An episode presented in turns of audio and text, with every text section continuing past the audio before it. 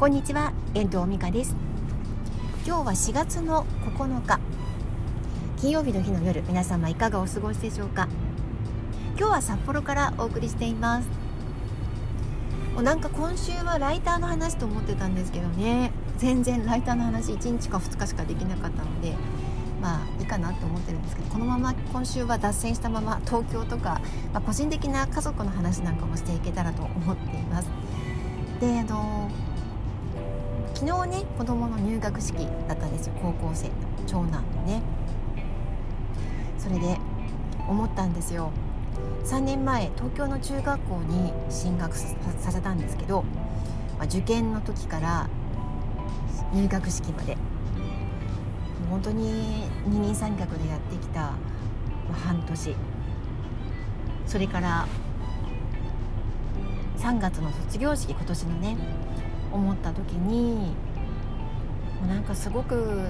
長男の成長ぶり体も大きくなってるし顔もね変わっていってるしもちろん小学校から中学生、まあ、高校生になったわけですからかなりのその変化もありますよね。成長していく姿を見ながら自分の3年前と息子の3年前とこう重ね合わせてみて一体私は3年間どんな風に変化したのかなっていうことを思ったんですよね。私の場合はちょうど3年前っていうのはライターになって3年が経った時だったんですよ。で、まあ、これからいよいよ仕事を本格的にのりに乗ってやっていこうなんて決意をしてた時に子供が中学校に上がってそこから3年間ライターの仕事だったりとかウェブで発信を続けながら仕事をしてきて自分のコンテンツをね。で、まあ、6年経ったわけです3年前の自分と比べるとお仕事させていただいてるものも随分変化もありましたしあなんかねえ大きかったのはリコーの360度カメラのオウンドメディアを1年半担当させていただいたりとかあとはウェブから自分の公式サイトからプロフィール作成サービスのご依頼が続いているっていうことだったりとかその間にも去年の4月からはね5月からかは YouTube を始めたりとかしていて自分にもこの3年間さまざまな変化があったんですよ。仕事の上では特に